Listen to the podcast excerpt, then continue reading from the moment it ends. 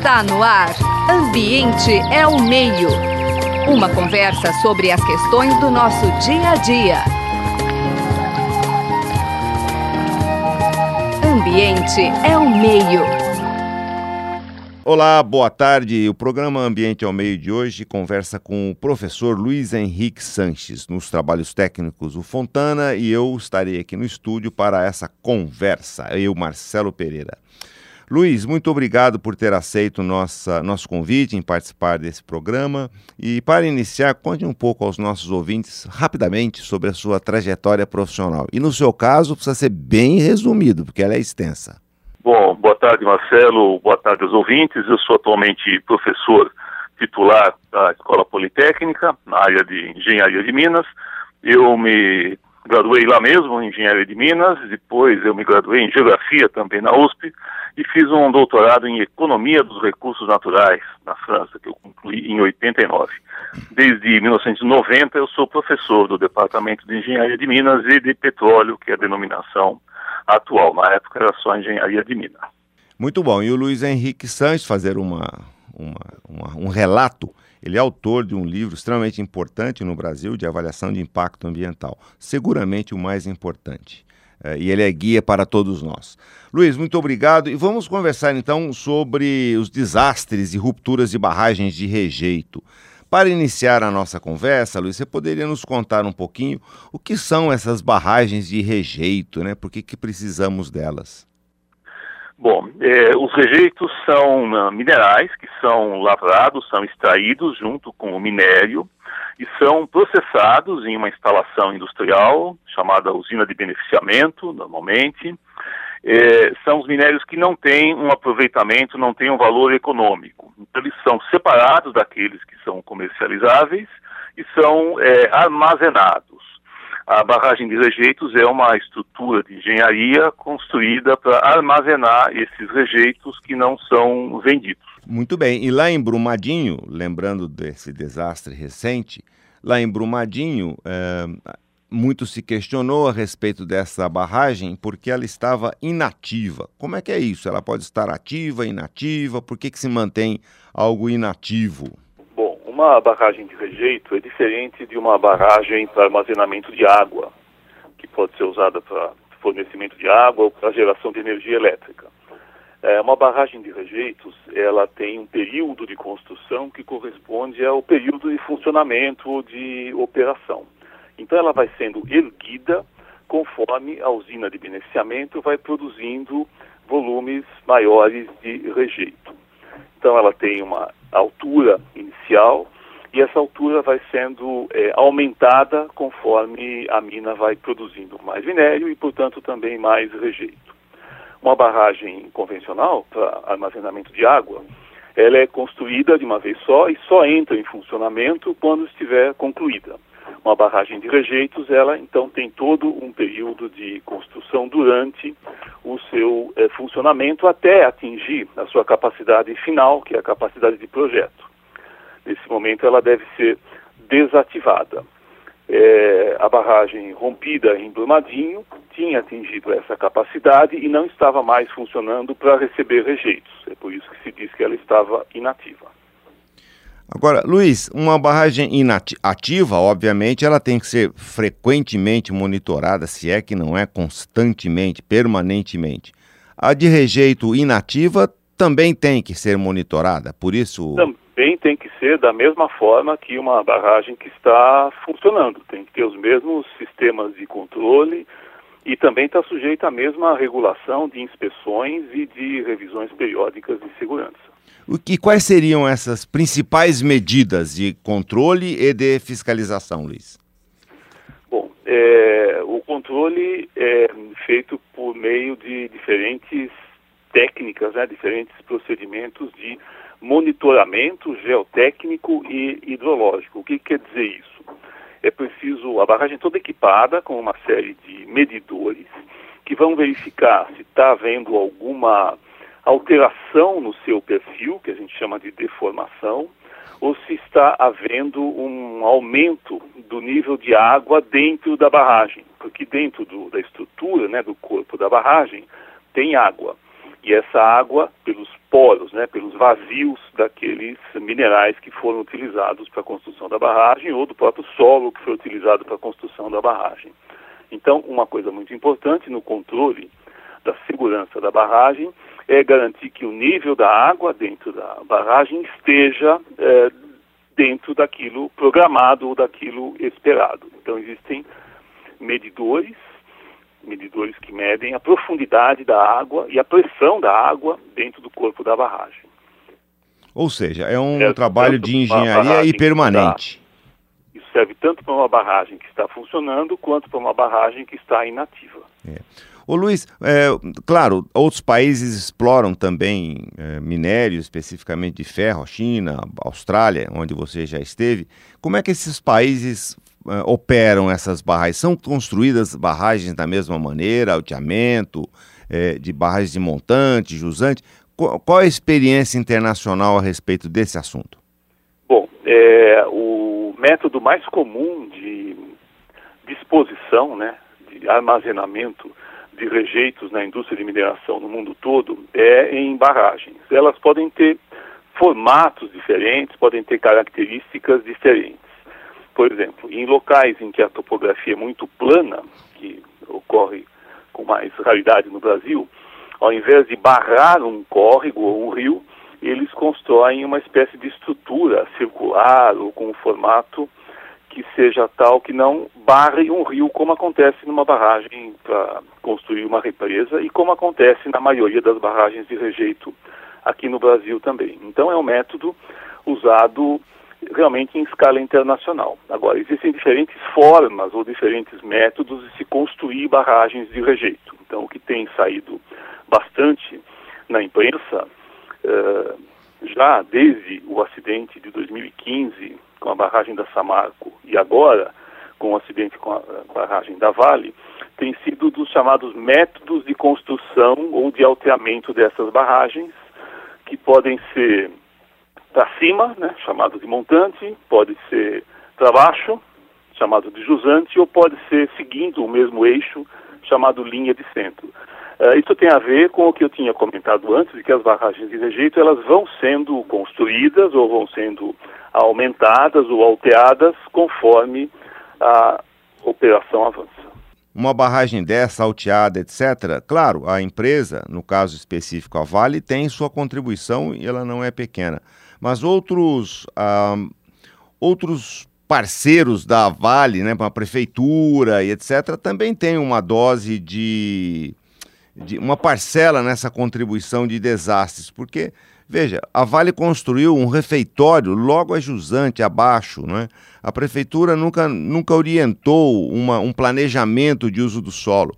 E veio à luz, ah, recentemente, que muitas cidades, não quero mencionar alguma, um alarmar de maneira desnecessária, mais do que já está, algumas cidades estão completamente ah, que estão a jusante, ou seja, posterior a essa barragem, completamente vulneráveis a um eventual acidente. Portanto, a Vale tem sim, as empresas, as mineradoras têm sim, claro, uma parcela significativa de, de, de culpa, enfim, mesmo que não tenha, de, a contribuição dela é relevante, mas o planejamento de uso do solo também deveria estar olhando para um eventual acidente e riscos associados, não? Com certeza. É preciso ter em mente a linha do tempo uh, com relação à construção de cada barragem. Então, simplificando, é mais ou menos quem veio primeiro. Então, se já existe uma barragem operando em determinado local, é necessário que haja uma, um olhar muito atento e uma regulação das formas de uso do solo ajusante, principalmente nas áreas mais próximas, onde, em caso de ruptura, os rejeitos chegariam muito rapidamente, como ocorreu nos dois grandes acidentes recentes. É, nos casos em que já existe uma comunidade e a empresa pretende instalar ou construir uma barragem ajustante, isso é matéria para ser analisada cuidadosamente no processo de licenciamento ambiental com a ajuda de um estudo de impacto ambiental. É, veja, vamos tocar nesse assunto, licenciamento, estudo de impacto ambiental. Muito tem se falado no país a respeito de uma simplificação desses, desses instrumentos. importantíssimos instrumentos de, de política ambiental no qual o nosso convidado de hoje, o professor Luiz Henrique Sanches, é um especialista de nível internacional. Aliás, foi presidente da Organização Internacional né, do, de, de, Avaliação de Impacto. Pois bem, Luiz, a pergunta é, nesse sentido, quer dizer, como é que eu poderia contrapor a essa avalanche de simplificações, etc., sem os devidos cuidados? Esse é um, um exemplo eloquente, esse desastre de Brumadinho, é um desastre, é um, um exemplo eloquente que devemos ter calma, muita calma nessa hora, nessas simplificações, não significar aumento dos riscos? Com toda certeza, Marcelo. É, tem se falado de maneira pouco estruturada, eu diria mesmo um tanto caótica, sobre o licenciamento ambiental e a possível reforma, a possível simplificação quase como se tratando de todos os tipos de projetos e empreendimentos sujeitos a licenciamento ambiental, como se fossem a mesma coisa, como se fosse do mesmo tipo.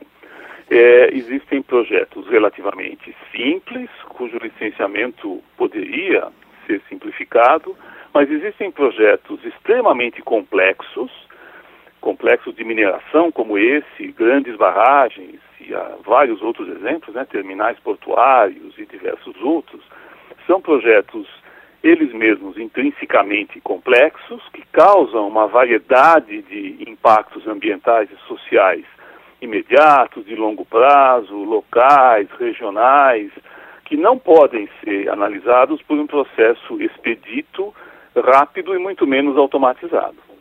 É, veja, apenas para que o nosso ouvinte tenha conhecimento, já existem essas simplificações, não é mesmo, Luiz? Dizer, o Estado de São Paulo já há mais de 10 anos opera com um estudo ambiental simplificado para aqueles projetos que têm uma magnitude bem tranquila de impacto, portanto, ele é, é passível de ser licenciado com um estudo mais simplificado.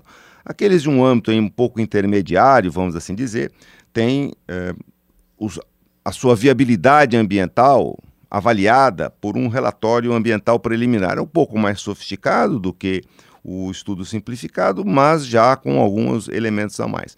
Aqueles outros cuja Constituição ambiental, Constituição Federal, inclusive, do ponto de vista ambiental, já coloca numa magnitude maior, eles sim são obrigados a fazer estudo de impacto ambiental.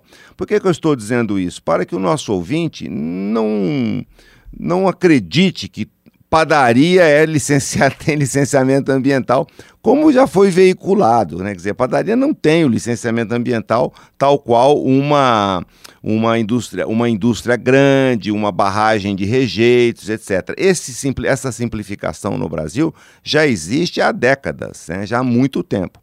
O que se teme hoje, pessoas que trabalham na área ambiental, exatamente é um uma simplificação daquilo que não é simplificado, pelas inúmeras incertezas e riscos decorrentes de cada empreendimento desse e mais do que o empreendimento em si, o local no qual ele será feito. Então acho que isso é uma, uma questão importante da gente deixar claro e a partir daí perguntar se você concorda com essa questão que eu, que eu mencionei. O exemplo, Marcelo, do, sobre o estado de São Paulo é muito interessante, porque muitas vezes se esquece que o licenciamento ambiental começou muito antes da legislação federal começou no estado de São Paulo e também no estado do Rio de Janeiro, ainda nos anos de 1970, e o que se fazia era o licenciamento das chamadas fontes de poluição, que é algo que se continua fazendo até hoje. Então, você tem uma ideia, existem mais de 100 mil fontes de poluição licenciadas no estado de São Paulo. E o estoque de estudos de impacto ambiental, ou seja, esse que você, esses que você menciona para grandes empreendimentos, ainda não chegou a mil. Isso num prazo de 30 anos. Então você veja a diferença e a forma, portanto, de tratar problemas diferentes usando ferramentas diferentes. O que é, o que é muito bom. É o correto. Correto. Perfeito. Bom, Luiz, dando prosseguimento então às nossas questões. Ok, rompeu. Infelizmente, no caso de Mariana, poucas mortes, felizmente, mas infelizmente um dano ambiental gigantesco uh, inclusive no mar, né? Em Brumadinho, infelizmente, foi o oposto, né? Quer dizer, em potencial poluidor ambiental menor se comparado à Mariana, mas uma quantidade de pessoas absurdamente grande é, mortas nesse acidente. O que fazer? É, num primeiro olhar, quem são os responsáveis? Quem deveria estar, portanto, acodindo né, os danos ambientais, acolhendo essas questões todas relacionadas à reparação do dano? É possível você reverter uma situação antes, dizer, limpar aquilo tudo? Como é que você enxerga essa questão?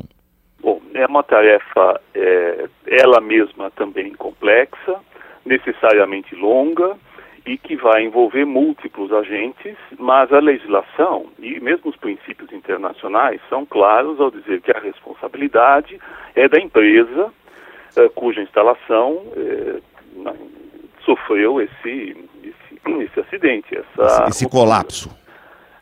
Colapso, né? Agora, a, os trabalhos de eh, reparação, de restauração, eles eh, não apenas serão longos e vão precisar da, eh, do envolvimento né, de prefeituras, de governos, vários órgãos de governo, estadual, federal também, como também vão precisar de um bom e, eh, vamos dizer assim, detalhado e muito bem pensado planejamento. É preciso pensar nos resultados que se precisa, se pretende obter com as ações de reparação, mas também nas suas consequências, elas mesmas ambientais e sociais. Então, esse planejamento do que deve ser feito para reparação, ele também pode ser melhor se envolver, primeiro, grandes, eh, todos os, todas as partes interessadas, e se for feito com a ajuda de uma avaliação prévia de impacto ambiental. Não estou dizendo licenciamento, mas uma avaliação prévia dos impactos das várias medidas reparadoras e do próprio plano de reparação que terá que ser preparado. Veja, existe sempre a discussão de Mariana. Bom, claro que não foram apenas essas duas uh, barragens que se romperam, mas elas se tornaram as mais famosas, até porque são grandes demais né, e são as mais recentes. E nesse sentido, a população, nós todos, temos uma sensação de impotência. Por quê? E até um certo desânimo algumas vezes, né? Por quê? Porque em Mariana nada ou quase nada foi feito. São relatos e mais relatos de, das pessoas afetadas até hoje não terem as suas, os seus bens recompostos, né? continuam morando e até de alguma maneira segregados em outras cidades, como se fosse possível recuperar aquela, aquele sítio, uma vez inundado de lama. O que, que, deveria ser feito? Talvez o Poder Judiciário um pouco mais célere, né? talvez ele possa fazer uma força-tarefa até para atender esse clamor da opinião pública a respeito dessas questões, Ministério Público, você na sua experiência e que não é pequena, apesar de ser muito jovem, Luiz, Quais são os passos desse planejamento? É, quais os atores envolvidos e o papel de cada um deles? Bom, em linhas gerais, né, o caso é muito complexo, mas em linhas gerais é preciso ter um bom mapeamento, uma boa compreensão da extensão dos danos causados. Há danos sobre o ambiente físico e biológico e há danos sobre as comunidades, sobre as pessoas, sobre os meios de vida de comunidades afetadas, sobre modos de vida dessas comunidades. Então é preciso ter, por um lado, um quadro geral, um mapa no sentido de quais foram essas consequências, quais foram as relações, né, a sua relação com é, a ruptura da barragem, o trânsito de eh, rejeitos eh, pelo rio, retenção em uma barragem, segue depois uh, rio abaixo. No caso, Samarco chegou, a atingir, chegou a atingir o mar. Então é preciso, por um lado, essa visão integradora que junte todas as consequências em uma espécie de mapa sintético e, ao mesmo tempo, um aprofundamento sobre cada impacto cada componente ambiental afetado, cada comunidade afetada, né, indo a um nível de detalhe que é bastante grande. O que ocorre em situações como essa é que, evidentemente, existe a necessidade de uma atuação rápida, né? As pessoas eh, querem uma resposta o mais rápido possível. E, claro, existe uma resposta de emergência, né? Vamos socorrer as vítimas, vamos procurar mitigar o mais rápido possível aquelas consequências imediatas e mais visíveis, mas depois existe todo um trabalho que, como eu tinha dito antes, necessariamente é longo e que requer planejamento e que é, precisa, portanto, tanto dessa visão geral quanto de um, uma investigação de detalhes sobre quais foram essas consequências para que isso possa informar, fundamentar esse plano de uh, medidas de restauração e recomposição ambiental. Sim, é, sem dúvida alguma, o, o governo, no âmbito do executivo, né, posto que as licenças são, são feitas a, nesses órgãos, os institutos, as agências ambientais de maneira geral, uh, o próprio empreendedor, né, como grande responsável pelo processo todo e que acarreta nessa devastação, tanto do meio físico, biológico, como também socioeconômico, eu fico imaginando que uh, o Ministério Público também deveria ser um pouco mais um, rápido, célere, e o Poder Judiciário. Eu sei que é uma dividida diferente, né? uma bola dividida, mas, mas Mariana é muito eloquente. Dizer, até hoje nada foi decidido, são mais de três anos. Né? As pessoas continuam morando à margem de todo esse processo. Não pode ser assim, pode, Luiz? É, é, é por isso que é, se fazem esses acordos extrajudiciais e na imprensa mostrou nessa semana que passou a própria Procuradora-Geral da República reunindo-se com autoridades do Judiciário e trazendo à tona a mensagem, né, a, a intenção de que também nesse caso se atinja com a rapidez eh, possível é, um acordo chamado extrajudicial para que as ações de reparação comecem o mais cedo possível. Foi isso que ocorreu no caso é, de Mariana e parece que ao encaminhamento para que ocorra dessa mesma forma aqui. E também, naturalmente, é preciso diferenciar as ações de reparação dos danos ambientais e socioeconômicos das ações de natureza é, criminal, né? investigar as causas, as responsabilidades, que é uma outra coisa completamente separada, inclusive são setores diferentes do judiciário. Né? É, e do Ministério Público também. Bom, uh, Luiz, eu espero que nós tenhamos a oportunidade de conversarmos no futuro próximo, de assuntos um pouco mais gostosos, né, do que um acidente catastrófico. Na realidade, a gente não entende que seja um acidente, sim uma tragédia.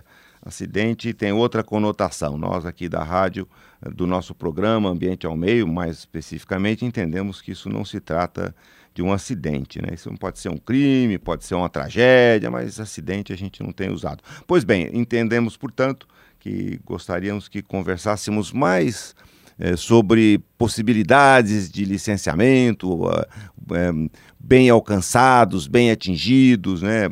exemplos assertivos, bons para a sociedade. Eu espero que a gente tenha em breve uma oportunidade desse tipo.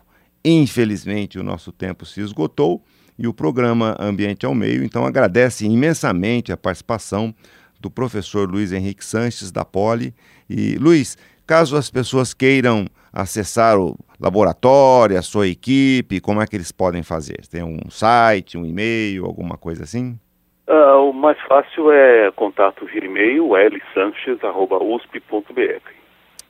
Muito bom, é muito simples encontrar o professor Luiz Henrique Sanches, é basta acessar a Poli, ele deve estar logo nos primeiros, assim, de número de acesso. Luiz, muito obrigado pela sua participação, o programa Ambiente ao Meio de hoje agradece muito a sua disponibilidade em participar conosco de um assunto extremamente importante, porém é, eivado aí de tristezas e e, e, e, coisas ruins, né? Porque afinal de contas a gente sente que ele de alguma maneira poderia ser evitado. Muito obrigado pela sua participação. Marcelo, eu que agradeço o convite. O programa Ambiente ao Meio de hoje conversou com o professor Luiz Henrique Sanches, da Escola Politécnica da USP de São Paulo. Você acabou de ouvir Ambiente é o Meio. Produção e apresentação: José Marcelino e Marcelo Pereira. Estagiárias: Franciele Santos Amorim e Vanessa Oliveira Souza. Colaboradores: Reinaldo Romero e Edivar Carvalho. Música tema: Evandro Navarro. Sonoplastia: Mariovaldo Avelino. Ouça também este e outros programas em www.ribeirão.usp.br www.cultura.br.